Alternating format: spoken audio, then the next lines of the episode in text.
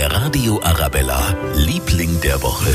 Und das sind in dieser Woche die wohl besten Vermieter Münchens. Ein Ehepaar aus Freising hat seinen Mietern in Neuhausen zum Zehnjährigen einfach mal eine Monatsmiete geschenkt. Tolle Aktion.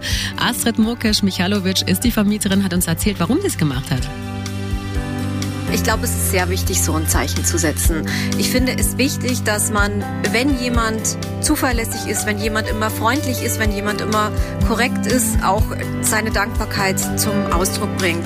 Ich meine, wir geben doch auch dem Kellner in, im Restaurant ein ordentliches Trinkgeld, wenn wir mit diesem Service zufrieden sind. Und warum soll man es nicht hier auch mal zeigen? Das ist wohl wahr. Einfach mal seinen Mietern zum Jubiläum eine Monatsmiete schenken.